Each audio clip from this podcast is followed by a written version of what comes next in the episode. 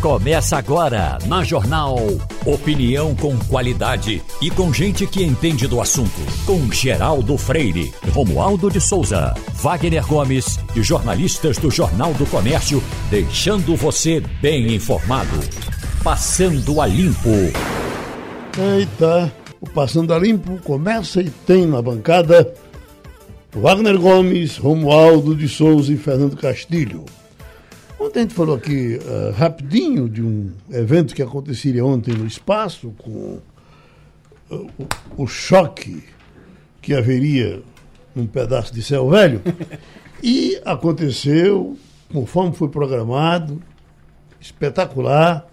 O nosso Mário Roberto Melo traz a informação. O famoso filme Armageddon, estrelado por Bruce Willis no ano de 1998, deixou de ser ficção para praticamente se tornar uma realidade, já que a única diferença foi que a nave que levou os astronautas para o asteroide que estava em rota de colisão com a Terra aterrissou e foi colocada uma bomba atômica para que a explosão desintegrasse o asteroide ou mudasse de rota, salvando assim o nosso planeta. E agora a NASA, através da missão DART, colidiu a sonda americana com a Lua chamada de Dimorphos, que orbita o asteroide Didymos. A experiência foi muito bem sucedida, embora que neste caso foi só uma experiência em que o asteroide não apresentava nenhum perigo de colisão contra o nosso planeta.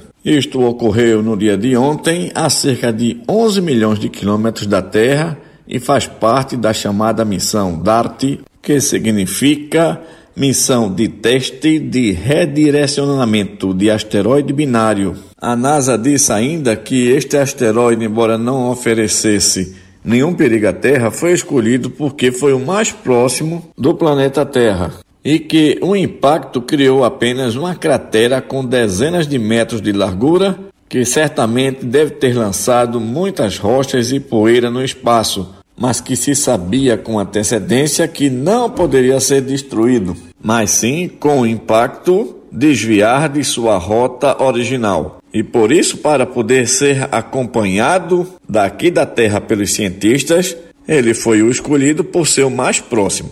Ele tem 160 metros de diâmetro e pode ser comparado ao famoso estádio romano do Coliseu.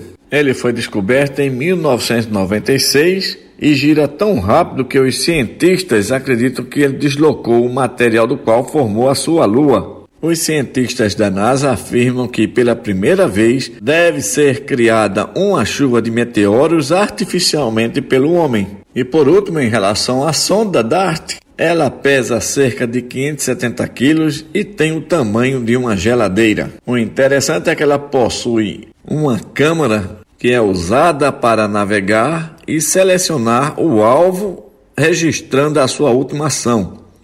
E alguns milhares de quilômetros atrás da DART estava o satélite Lysiakov, que gravou o impacto da nave no asteroide. Pelo que tudo isso vai trazer muita tranquilidade no futuro para a humanidade. Eu, Castilho, eu, eu, essa coisa vai, vai sendo dita, passando um fio na cabeça. Como é que um, um homem com essa inteligência toda ainda faz guerra, né? Rapaz? Pois é. Esse... Poxa vida. Bom dia, Geraldo. Bom dia, Wagner. Bom dia, A gente Romualdo. avançou muito dia, como cientista e pouco como ser humano. Né? Pois é. Inclusive, nós avançamos mais no espaço do que no fundo do mar. É, parece né? que do, do, mar nós não conhecemos nem 4%. Nem 4%. Espaço nós avançamos. Mas o que é interessante para o nosso ouvinte perceber é o seguinte: este objetivo aí é para dar aquele peteleco que modifica assim um centímetro, sei lá, um metro e a partir daí a rota do, uhum. do, do, asteroide começa a mudar fora em direção à Terra. Essa coisa é muito daquela filme Impacto Profundo que está no, no, cinema, mas é aquela história, é a, é a chamada peteleco na orelha para você desviar um milímetro e aí vai ser diferente.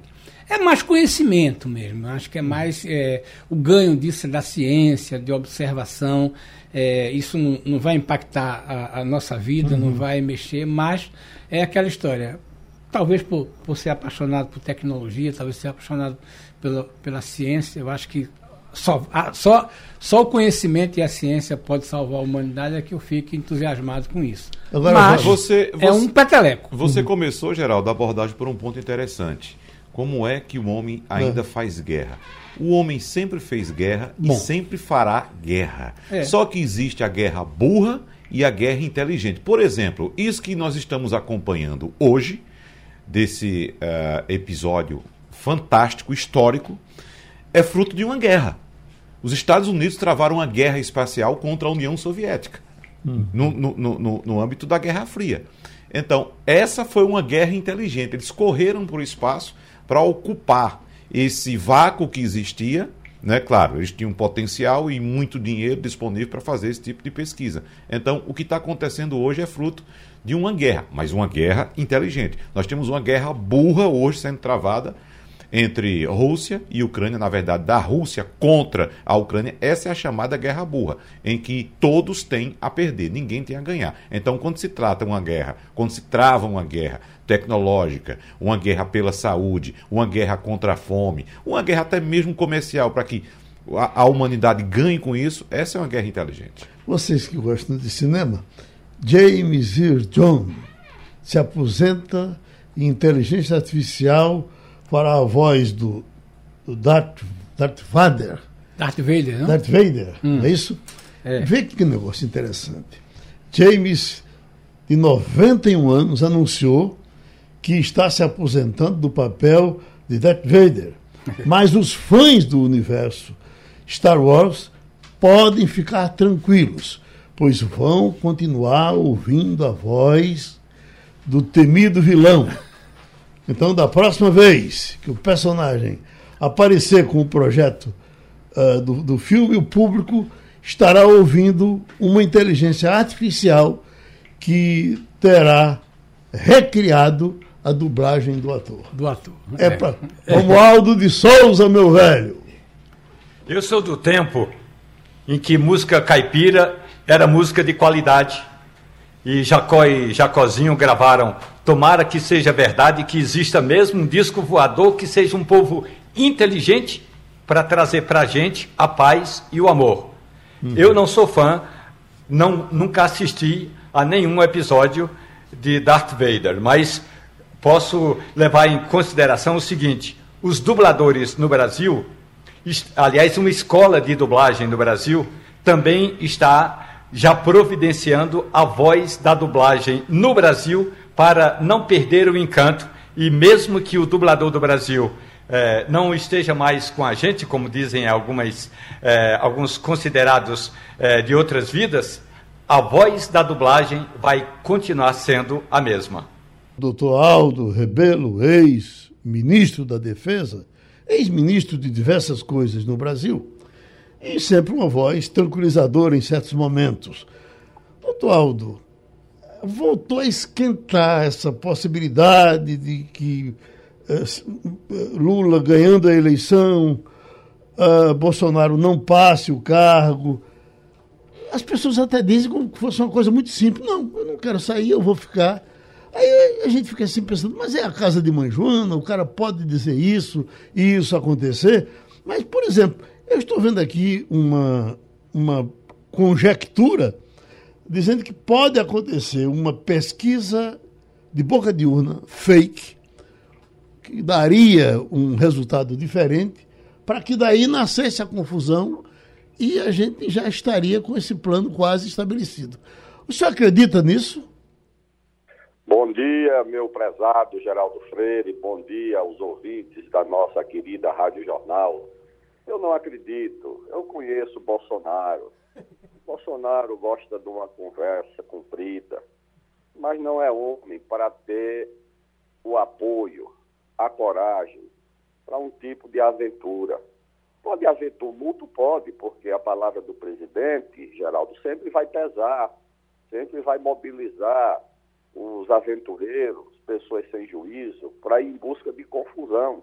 Mas é claro que essa confusão vai ser contida porque não há apoio institucional. Você não tem um partido político que referende uma aventura dessa, nem o partido que apoia o presidente.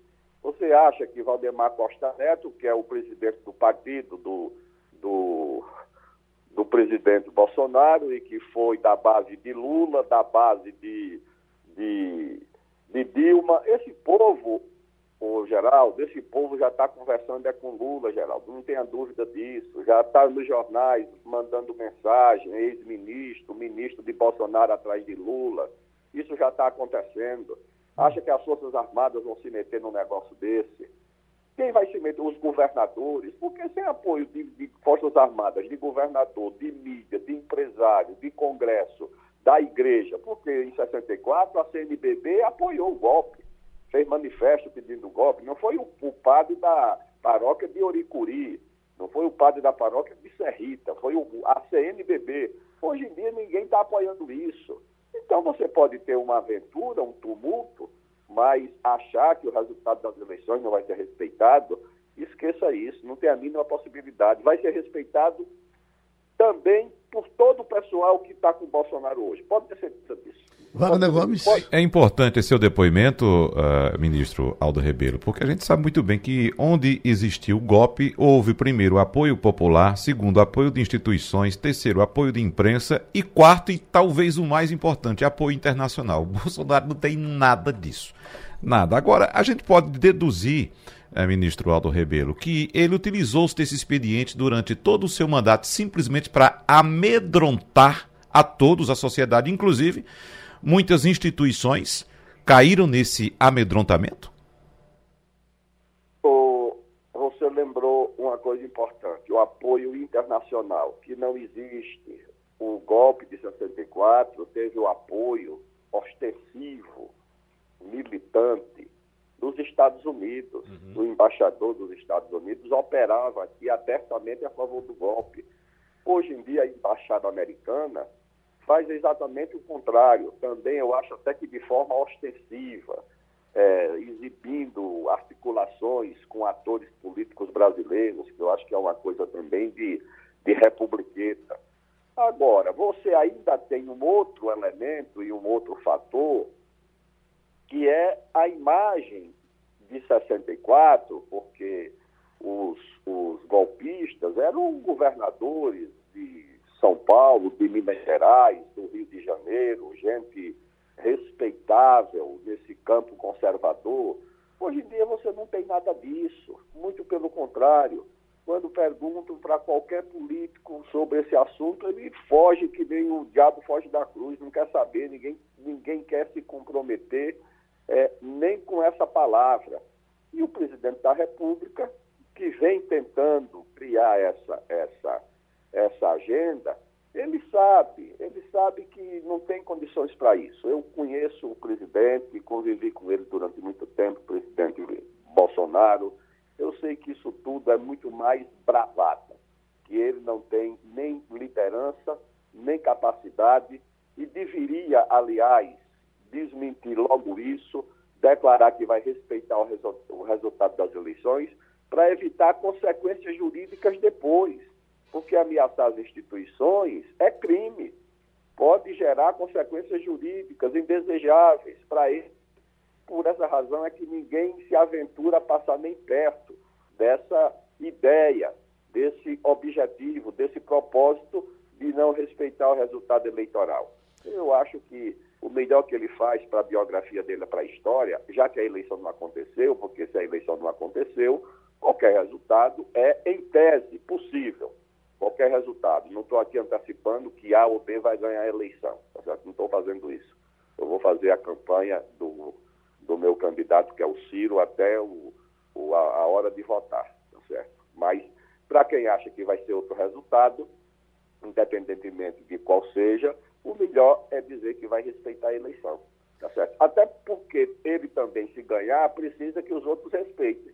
Ou seja, ele se ganhar a eleição, o resultado deve ser respeitado. Se for outro, não. Não, não existe isso, nem campeonato da segunda divisão, tá certo?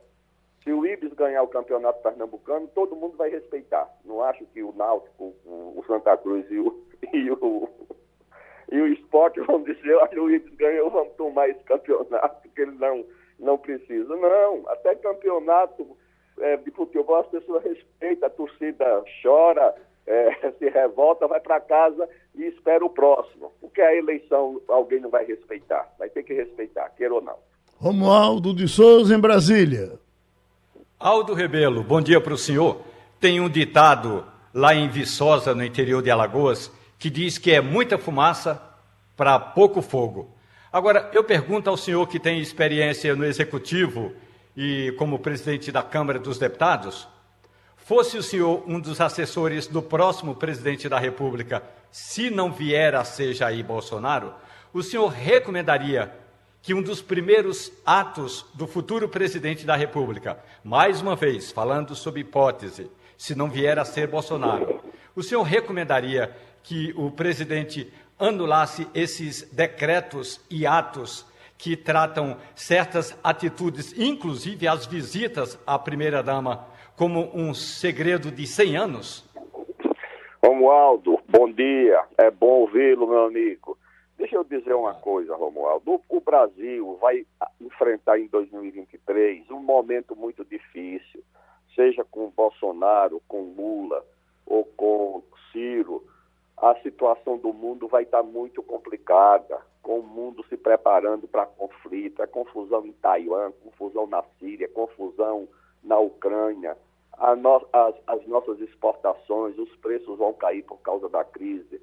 Enquanto isso, o que é está acontecendo no Brasil? Tem uma turma achando que a solução para o país é botar o Lula de volta na cadeia lá no Paraná. Outra turma achando que a solução é enjaular o Bolsonaro e mandar ele para o tribunal de Haia, lá na Europa, por crime de genocídio. E, e, outra turma achando que o remédio é botar os dois na cadeia de volta. Isso, naturalmente, vai inviabilizar a pacificação do país. Ganhe quem ganhar, tem que olhar para frente, tem que pacificar, tem que reduzir o coeficiente de intolerância que está em curso no Brasil. Por essa razão, tudo isso que vai ser feito por quem for eleito no próximo ano tem que ser pesado com o peso de ouro da tolerância, da ponderação, inclusive sobre esses decretos do Bolsonaro. Vamos examinar aquilo que for desnecessário, que não for de segurança nacional, tem que ser revogado. O que for de segurança do país, de interesse do país, tem que ser mantido. Isso aí tem que obedecer ao interesse público, ao interesse do Estado e não à conveniência de A ou de B. Você dizer a princípio, vou revogar tudo, não vai ter segredo nenhum. Eu acho que é precipitado. E você dizer o seguinte, tudo que acontece é segredo. Também não corresponde porque o interesse público pode não estar contido ali. Você não vai proteger interesse pessoal em função de uma lei que deve proteger o interesse nacional. Segredo de Estado, isso, isso existe. Segredo de família existe, segredo empresarial existe, até hoje ninguém sabe a fórmula da Coca-Cola e nem a Coca-Cola vai divulgar a sua fórmula, é um segredo comercial. Então os países, as nações também têm segredo, tá certo? Agora, o segredo de Estado, o segredo de interesse nacional não pode ser confundido com o interesse pessoal, que muitas vezes é, é usado para proteger coisas erradas. Uhum. Fernando Castilho. Doutor Aldo, bom dia. É, a história sabe a contribuição que Aldo Rebelo deu no Congresso, inclusive articulando, conversando com outras pessoas, inclusive com o ex-governador Eduardo Campos, nos momentos de crise desse país. Mas o ex-ministro, ex-deputado e agora candidato a, a, a, uma nova vaga, qual é o cenário, ou melhor, qual é o quadro que o senhor desenha? é, do novo Congresso a partir de 1 de fevereiro de 23. Com a sua experiência, o que é que vai acontecer? O que, na sua opinião, vai emergir das urnas em termos de força política? Que cenário o senhor desenharia sobre esse novo Congresso a partir de 23? Independentemente do presidente que vai ganhar a eleição, o Congresso vai ser um Congresso muito fragmentado o presidente vai fazer um esforço muito grande, seja ele quem for, para obter maioria. Se for um presidente fraco, naturalmente, o Congresso vai mandar nele, como está mandando atualmente. O presidente da República hoje em dia é quase um cargo decorativo, porque uma parte é o Supremo que decide, até a nomeação de delegado de polícia, que eu nunca vi na minha vida. Agora, quando deixaram o Supremo decidir sobre a nomeação dos ministros da Dilma, dos ministros do Temer, sobre os decretos de indulto do Temer, ninguém reclamou, tá certo? Porque, ah, não, contra a Dilma, contra o Temer podia. Claro que se você empoderou o Supremo contra a Dilma e contra o Temer, ele ficou empoderado também contra o atual, e proibiu o atual até de nomear delegado, legisla. E o Congresso tomou do presidente até o orçamento. O Congresso é para votar o orçamento e fiscalizar. Quem executa o orçamento é o Poder Executivo, é o presidente da República, são os ministros. Mas quando o governo é fraco, o Congresso foi lá e disse: não, esse orçamento é meu. Agora, quando o ministro quer uma obra, quer fazer qualquer coisa aí em Pernambuco, no Paraná, em qualquer lugar, tem que ir no, no deputado e, e, pedir o dinheiro, o deputado sair dentro do município dele. O deputado de Caruaru não sabe nem o que acontece em Olinda, quanto mais no Maranhão ou no Pará. Mas aqui em São Paulo, o deputado de Bauru não sabe o que acontece em Campinas, mas agora os deputados tomaram conta do, do orçamento e o presidente ficou numa situação difícil. Tem que recuperar o poder do presidente. Quando eu fui presidente da Câmara, a primeira coisa que eu fiz quando assumi, no mesmo dia, estava lá Eduardo Campos, estava gente muito qualificada aí de Pernambuco, gente experiente como Inocêncio, Joaquim Francisco, não sei se estava lá também Roberto Magalhães, esse povo todo era deputado, era gente de qualidade, independentemente do pensamento. Primeira coisa que eu fiz, nem informei para a imprensa, foi arquivar tudo quanto é pedido de impeachment de Lula. Não quero essa conversa por aqui, tá certo? Não estou interessado nisso. Ah, o pessoal do PT pode dizer, então fez muito bem. O que eu digo é o seguinte: eu arquivaria se fosse do Bolsonaro, arquivaria que se fosse do Temer, porque para mim mandato, quem bota e quem tira é o eleitor. Não estou interessado em transformar a, a Câmara em tribunal para julgar quem quer que seja. A não ser que, que cometa um crime inafiançável. Mas o resto não. Já limpei a área para isso. E aí fui conversar com os deputados, fui conversar com, com os, os, os, os parlamentares de todos os partidos se você for examinar, metade dos relatores que eu indiquei quando era presidente da Câmara era da base do governo, a outra metade era da oposição, para poder também você contar com ela no diálogo. Existe esse ambiente hoje em dia? Não sei se existe. Se não existir, precisa ser recuperado. A Câmara é o lugar do diálogo. Você não precisa abrir mão das suas convicções, porque você precisa respeitar as convicções dos outros. Pronto, tivemos mais uma contribuição do ex-ministro da Defesa, ex-presidente da Câmara, ex-ministro dos Esportes, Aldo Rebelo, nos Estados Unidos, com Fabiola Góes. Eu estava ouvindo um especialista ontem, Fabiola, em, em enterros, ela dizendo que Washington tinha uma forma diferente de tratar mortos, e os mortos eram usados como adubo. Eu achei tão estranho. Existe isso aí? Bom dia, Geraldo. Bom dia a todos. Olha, essa é uma informação bem inusitada. Eu nunca ouvi falar Não. disso por aqui. Agora, de fato, os Estados Unidos eles têm uma maneira bem diferenciada de lidar, né, com os enterros, com as mortes. Eu fui para um funeral de um militar americano e ele ficou mais ou menos uns 15 dias até ser enterrado, né, aqui no cemitério de Arlington. E antes foi para uma missa de corpo presente também. as pessoas oferecem almoço depois, sabe? Eu achei bem diferente assim uhum. o, o, funeral aqui norte-americano. Agora, sabe, nunca imaginei essa história de pegar para fazer adubo. O, o, que ela fala também é que, é a, a, a cremação seria uma coisa quase que generalizada e ela dava exemplo, como Washington como exemplo. É assim? Não tenho essa informação, não sei de crematório por aqui uhum. e eu acho que não. Eu não sei, eu não posso confirmar com certeza por enquanto, uhum. mas eu nunca vi essa história por aqui de que as pessoas são cremadas diretamente. Eles são muito católicos ou então muito evangélicos. E aí eu não sei, eu acho que entre os católicos e evangélicos não tem muito essa, essa cultura por aqui, não. Por falar em funeral, Geraldo, você que gosta muito da área fúnebre, você lembra de Shinzo Abe? Shinzo Abe? Sim.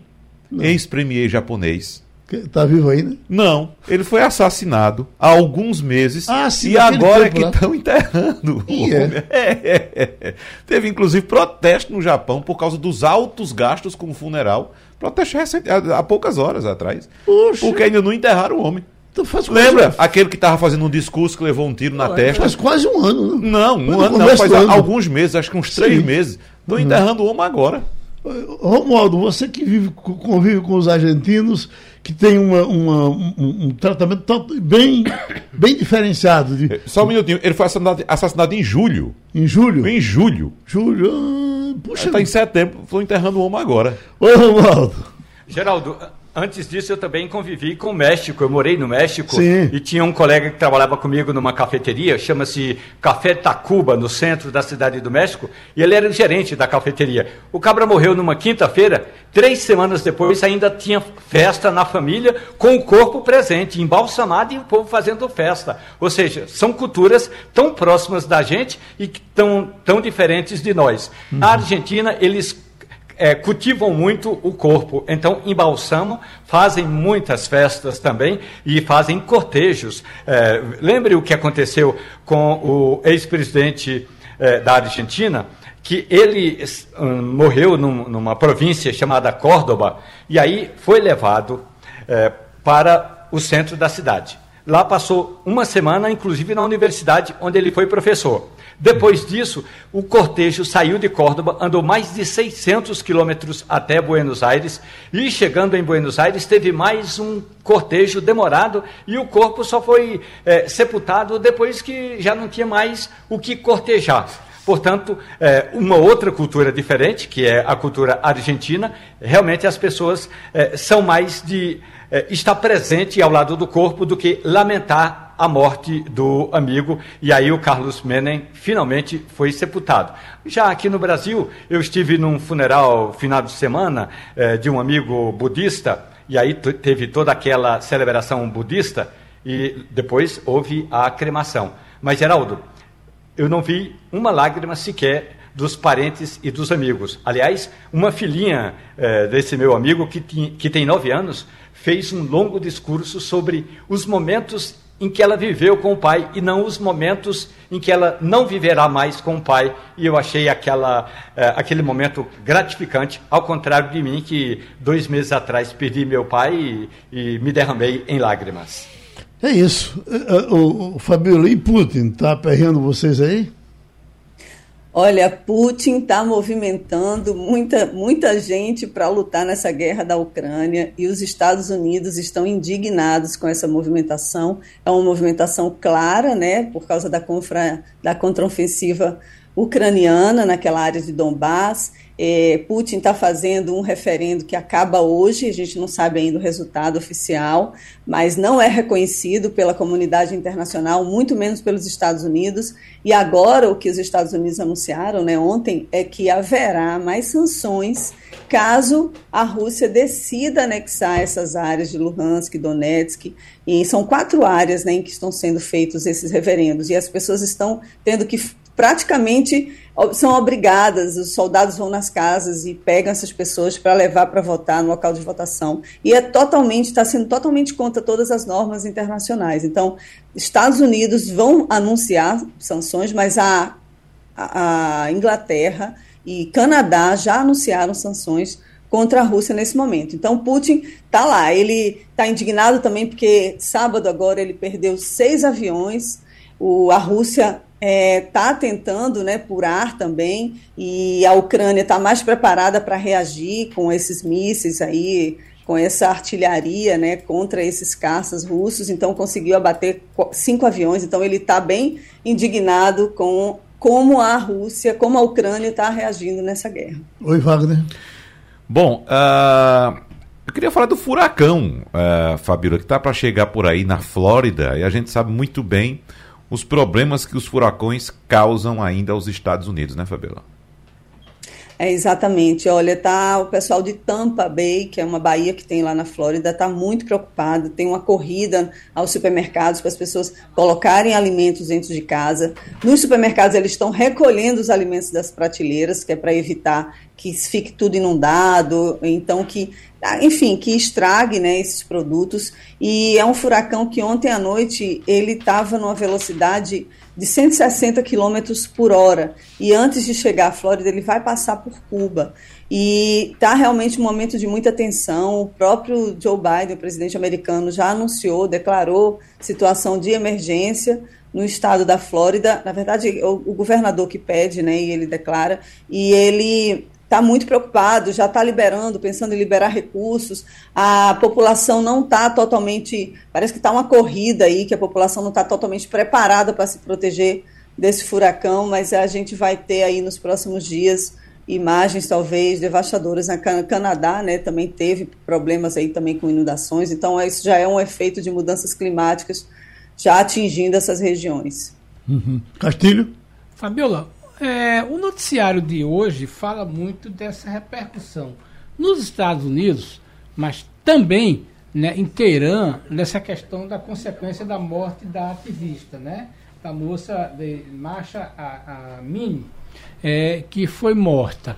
Mas, é, inclusive, essa coisa não para de crescer. Eu me lembro que a primeira nota, há 15 dias, era uma nota curta, dizendo que tinha visto um protesto familiar. Mas à medida que o tempo passa, Febulu, o noticiário internacional está tratando cada vez mais isso como um evento. Aí essa semana é o governo americano que está entrando. Essa coisa entrou no radar internacional mesmo. É, é, é, é uma questão que, que, começou a interessar é, é, não só lá em Teherã, mas em Washington, nos Estados Unidos. É isso mesmo? Bom dia, Castilho. É exatamente isso. Você narrou bem. Há uns 15 dias, né, essa moça foi assassinada porque usava um véu. A polícia iraniana levou, na verdade não é a polícia iraniana, porque a polícia iraniana ela é submetida ao Estado, né, é submissa ao Estado e essa polícia aí dos costumes, ela não é ligada ao Estado, mas assim à religião. E ela estava com véu, foi levada para né, para o interior, vamos dizer assim, de uma delegacia de polícia para poder responder e, e foi morta. Né? E tudo não está muito bem explicado. Isso foi assunto de debate da ONU, de alguns presidentes. O próprio Joe Biden também falou sobre isso. O presidente iraniano meio que tentando se esquivar, dizendo que ia mandar, né, que tinha mandado abrir uma investigação em relação a isso. O fato é que o movimento ganhou as ruas e mais de 70 pessoas já foram mortas por causa disso, e centenas presas e centenas massacradas, porque a polícia está reagindo com muita violência nessas manifestações. E aí as mulheres estão queimando véu, estão indo para as ruas e vem outras demandas aí no caso, né, que insatisfações mesmo com o governo, com o regime, contra, contra a falta de liberdade de expressão, contra as sanções. E aí os Estados Unidos de novo apresentaram mais sanções e agora diretamente contra esses essas autoridades, né, os chefes e essas autoridades que foram responsáveis pela prisão dessa moça. Então, está escalando, o Washington está de olho, assim como outros países, isso está no, no, noticiário internacional, não só aí no Brasil, aqui também demais, e agora o Irã está acusando os Estados Unidos, dizendo que os Estados Unidos estariam incitando essa violência para que as pessoas fossem para as ruas e protestar, porque os Estados Unidos teriam interesse nessa política aí do Irã querer derrubar o regime. Ok, então, A, gente, a tendência é de realmente aumentar esses protestos. Pronto, um abraço em Fabíola Góes, a qualquer momento ela volta, é a nossa correspondente nos Estados Unidos. Já estamos com o sociólogo e pesquisador Maurício Garcia. Vamos falar, claro, de pesquisas, todo mundo está querendo saber a evolução delas. Wagner Gomes, começa a nossa conversa. Professor Maurício Garcia, a pergunta de um milhão de dólares, ou até mesmo de um milhão de reais aqui em Pernambuco, com essas pesquisas, essas últimas apontando esse quádruplo empate no segundo lugar. Uh, empate, inclusive, numérico. Essa do IPESP ainda traz uma diferençazinha com Miguel Coelho, com um ponto a menos do que os outros três candidatos, mas na anterior, a do IPEC, é uma pesquisa que apontou o quadro para um empate numérico. Então a pergunta é, professor Maurício Garcia, quem vai para o segundo turno? Não, não há. Eu não tenho bola de cristal, né? A gente não trabalha vai dizer com, que vão com, dois. estatística, não, que é uma não ciência, vai dizer que vão dois. que a gente levanta, que a gente tem uma representatividade, mas é impossível, através da estatística, a gente descobrir quem é que vai para o segundo turno com Marília. Que Marília está no segundo turno, isso é um fato. Não há como, eu acho que é uma, não há como ela desidratar o suficiente em tão pouco tempo. Não, não há razão para isso. Agora, quem vai, de fato, é impossível, é impossível. Se alguém disser que vai ser fulano de tal, tal ou ele é, joga búzios e tem algum acerto com mãe de Ná, ou ele está torcendo para algum e tem a esperança que alguém vai, mas o quadro está absolutamente empatado, não há como definir se Anderson, se Danilo, se Raquel ou se Miguel, apesar de Miguel estar tá um ponto percentual abaixo dos três na pesquisa divulgada hoje pela, pelo IPESP, ele não está fora do jogo de maneira alguma, ele está empatado estatisticamente com os outros três candidatos. Então há um empate ferrenho aí, bem acirrado, entre os quatro candidatos para a disputa para um segundo turno com Marília. E só lembrando que hoje teremos mais uma pesquisa de Pernambuco sendo divulgada. Essa é pelo IPEC. O IPEC divulga hoje Isso mais uma noite. pesquisa, hoje à noite. Hoje à noite. Lembrando Isso, que também hoje tem um debate dos candidatos. Tem um debate também, Globo. a TV Globo. Não, não sei se está confirmado se vão todos. Acho que não, né? Aquelas duas ausências devem se manter, né? Não, a, a, a, o que a gente tem de bastidores é que os dois ausentes irão participar irão desse todos, debate então. da TV Globo. Exatamente. Mas, eh, professor, deixa eu lhe perguntar uma coisa, porque o que, na minha cabeça, eu acho que não é só na minha, a questão do voto de, de, de estrutura, de voto de quem está no governo, ele tem uma tendência a, a crescer na, na, na, hora final. Porque ele tem mais, mais poder de fogo, ele tem mais espaço. É, é, e a essa altura, Danilo chegou nos 12 está empatado. E, e, só complementando, Geraldo, hum. a, a cultura que a gente tem política, de histórico, de conversa política do interior é quem sai de casa no domingo da eleição, o candidato liso, perde. Uhum. Aí, a essa altura, o, o Danilo está ficando mais forte? Sim, Danilo tem demonstrado isso. Danilo foi desses, desses quatro, dos, aliás, dos cinco candidatos que estão na disputa, Danilo foi o que saiu mais fraco. Até porque ele tinha que carregar a imagem atrelada a ele do governo Paulo Câmara, que é um governo que tem um, um índice de rejeição muito alto. Em todas essas pesquisas que estão sendo divulgadas, eh, e todas elas levantam o nível de popularidade do governador, o nível de popularidade do governador é muito ruim. Né? Em termos estatísticos, ele está no mesmo patamar em Pernambuco do que está o, o de Bolsonaro, que não é positivo em Pernambuco. Na média, Bolsonaro tem uma avaliação predominantemente negativa, mas teve uma melhora nos últimos, nos últimos meses, mas Paulo Câmara não. Paulo Câmara tá, talvez seja o, o final de governo pior dos últimos anos em Pernambuco. Então, esse é um fato. Né? Então, Danilo, por conta disso, teve dificuldades na sua largada. Quando começou o guia, quando começou a propaganda efetiva, ele foi ganhando uma musculatura e que, que lhe colocou, ele foi o último a entrar nesse rol aqui de, do embolo, né, do empate dos candidatos, mas ele está sim e tem chance sim. Essa, essa, essa tese que Geraldo comentou é, e que Wagner também ratificou, de fato é reta final para quem tem a máquina, quem tem prefeito, quem tem estrutura, né, prefeitura, é, governo do estado, de fato pesa, a gente sabe que pesa muito e vai pesar. Então, Danilo, de maneira alguma, é, é uma carta fora do baralho e, de maneira alguma, ele está forte, ele está muito forte nessa disputa para o governo de Pernambuco para ir para o segundo turno com Marília. Romualdo de Souza. Professor Maurício Garcia, muito bom dia para o senhor. O poeta Horácio dizia, em latim, claro, que a montanha pariu um rato. Parturiunto montes nascetur ridiculus mus, diria o poeta romano. Aquela carta, aquele manifesto do candidato do PDT Ciro Gomes, foi uma montanha, foi um rato ou foi propaganda eleitoral?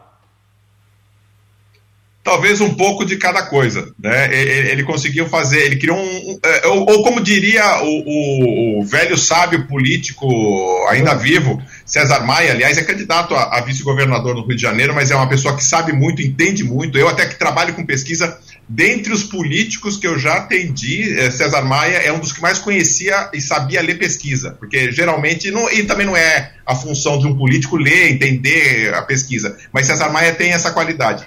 Ele, ele criou a expressão do factoide. De fato, foi o que ele criou, ele gerou, ele gerou eh, procura. Uh, só se falou disso ontem de manhã, todo mundo esperando. Domingo ele lançou essa, essa notícia que iria soltar uma coisa, uma grande notícia, e criou, criou, criou, gerou.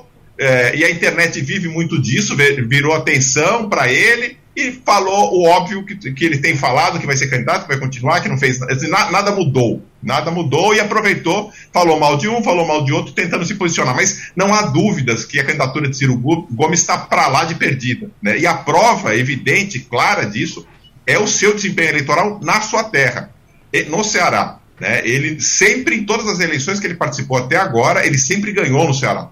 E neste ano ele vai perder, vai perder, vai ficar em terceiro lugar numa posição com um percentual de votos que ele nunca teve na sua própria terra. É a prova, e fora isso, ele criou uma briga política entre os candidatos no Ceará que fez a, ocorrer um racha dentro do seu, do seu grupo político e, ao que tudo indica, claro que a gente não pode prever, mas os números das pesquisas que estão sendo divulgados no Ceará, o seu candidato Roberto Cláudio, ex-prefeito de Fortaleza durante dois mandatos, que saiu muito bem avaliado, não deve chegar ao segundo turno. Né? Ele está ele tá em queda constante em todos os números que são apresentados, porque de fato boa parte do seu eleitorado foi eleitorado foi para o candidato Eumano, que é o candidato do PT dentro desse racha. Vale ressaltar que no Ceará, uma grande liderança, até mais forte em alguns aspectos do que Lula, mas cresceu, claro, na, à sombra de Lula e também de Cid Gomes, é o, o ex-governador Camilo Santana. E o Camilo Santana é do PT, ele está bancando essa candidatura de Eumano. Então, é essa fragilidade de Ciro Gomes em casa, no seu território, quando ele perde a moral em casa, a gente sabe o que isso acontece. Então, daí, de fato, é uma situação muito difícil. Ele está absolutamente perdido é, e sendo criticado de todos os lados desse seu posicionamento errático. Não é nem dele não apoiar voto útil, isso é uma questão política e estratégica dele. Mas a questão é que ele está perdido, a comunicação dele está completamente. Ele está dando tiro para todos os lados e para nenhum lado também, porque não está acertando ninguém. Fernando Castilho. Bom dia, professor. Eu tinha só uma curiosidade para saber aqui o seguinte: é, como o senhor já disse, é, a candidata Marília é, dificilmente não vai é, para o segundo turno. Mas é, dos quatro, é, como é que o senhor acha que eles chegam? Na, o senhor até já falou de Danilo, mas na sua opinião, pelo que o senhor vê no comportamento de pesquisa, é, cada um chega com uma banda e aí vai depender do eleitor para empurrá-lo para disputar com Marília? É, como é que o senhor analisa a situação de que os quatro chegaram agora no dia 1 de outubro, né, para o dia 2? Eles chegam como? É, bem, estrupiados, é, é, sem condições, desesperados. Como é que o senhor analisa, em termos de pesquisa, esses quatro personagens? Né? Como é que eles se apresentam, com que estrutura, com que é, é, equipamento eles vão disputar esse voto no próximo domingo?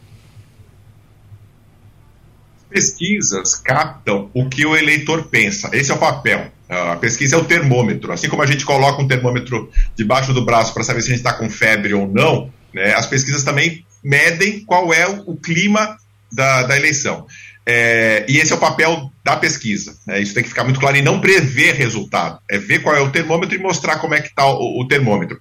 E com base no que a pesquisa aponta, as candidaturas tomam suas estratégias, desenham suas estratégias. O que a gente está vendo aqui, que é uma disputa inédita na, no governo de Pernambuco, com cinco candidatos com chance né, dos cinco, dois vão para o segundo turno, uma disputa muito, e, e, muito apertada, muito embolada, tendo Marília já praticamente confirmada a sua, a sua participação no segundo turno. Mas o que se pensa, os candidatos que estão atrás de Marília, Anderson, Danilo, Raquel e Miguel, estão pensando em duas estratégias. Primeiro, afastar um dos seus concorrentes do segundo lugar. E já pensam, caso vençam, fiquem em segundo lugar, o qual vai ser a estratégia do segundo turno. E essa composição vai ser muito importante. Essa virada esses próximos dias e a definição de fato de quem vai para o segundo turno com Marília vai redefinir, vai redesenhar isso. Porque a gente sabe que eleitores de determinados candidatos não vão automaticamente apoiar um ou outro no segundo turno, caso o seu eleitor, o seu candidato não vá para o segundo turno. É essa estratégia de montagem, isso está na cabeça de todas as campanhas e todas elas estão pensando na disputa interna e na disputa depois com Marília. Marília está numa situação privilegiada porque ela só olha os quatro e fala qual que eu vou pegar e qual seria o melhor. Se for esse, a minha estratégia vai ser essa. Se for esse, minha é essa. Marília só tem é, quatro estratégias. Os outros têm cinco, seis estratégias, porque além da estratégia, já pensando no segundo turno com Marília, eles têm uma disputa interna ali para ver quem é que vai passar, quem vai chegar em primeiro na hora da, da linha final da disputa. Então é, é um jogo bastante complexo. Né? Algo que não. Qualquer outro estado que a gente for ver do Brasil hoje, o cenário não é esse. Acabou de sair, por exemplo, uma pesquisa na Bahia, onde é um cenário extremamente dinâmico. O governador, o ex-prefeito é, ACM Neto, prefeito de Salvador, está caindo, ele já aparece, não aparece liderando a pesquisa, foi divulgada uma pesquisa agora há pouco, ele não está na frente jamais, mas é o que tudo indica, ele pode ir para o segundo turno, mas ele sabe quem é o oponente dele. E o oponente dele é, sabe que o adversário é a CM Neto. Então, está muito claro quem vai brigar com quem. Aqui em Pernambuco está absolutamente aberto, isso muda muito as estruturas. Né? E cada um tem o seu pró e o seu contra. Óbvio, Danilo tem a estrutura, como a gente falou, da máquina, estrutura de prefeitura, tem uma série de, de, de forças. É, Raquel Lira e Miguel têm algo muito parecido. Eles têm uma boa administração nas suas cidades, eles têm entregas, têm obras, tem boas, boas gestões para serem entregues, uma experiência administrativa no poder municipal para entregar para os seus eleitores e nessa disputa para mostrar, porque eleição é quem conta a melhor história, quem cria o melhor personagem. A gente tem que ser franco nisso, porque os personagens, os candidatos no fundo são personagens em que a gente é, desenha e os, e os eleitores principalmente desenham suas, suas ambições, suas expectativas e desenham aquele que melhor pode atender aquelas expectativas. Então, quem contar melhor essa historinha e quem chegar numa posição, na, de fato, no dia da eleição, no domingo, por essa disputa tão acirrada, numa melhor situação e se preparar para essas composições para o segundo turno, vai ter um desempenho melhor. Bom, nós só amolamos o professor Maurício Garcia, que já está pronto para o debate das 11 horas, quando virá com mais dois especialistas para conversa aqui com Wagner Gomes, aí sim, eh, passando as pesquisas de um modo geral, todas a limpo e com mais tempo. Terminou Passando a Limpo.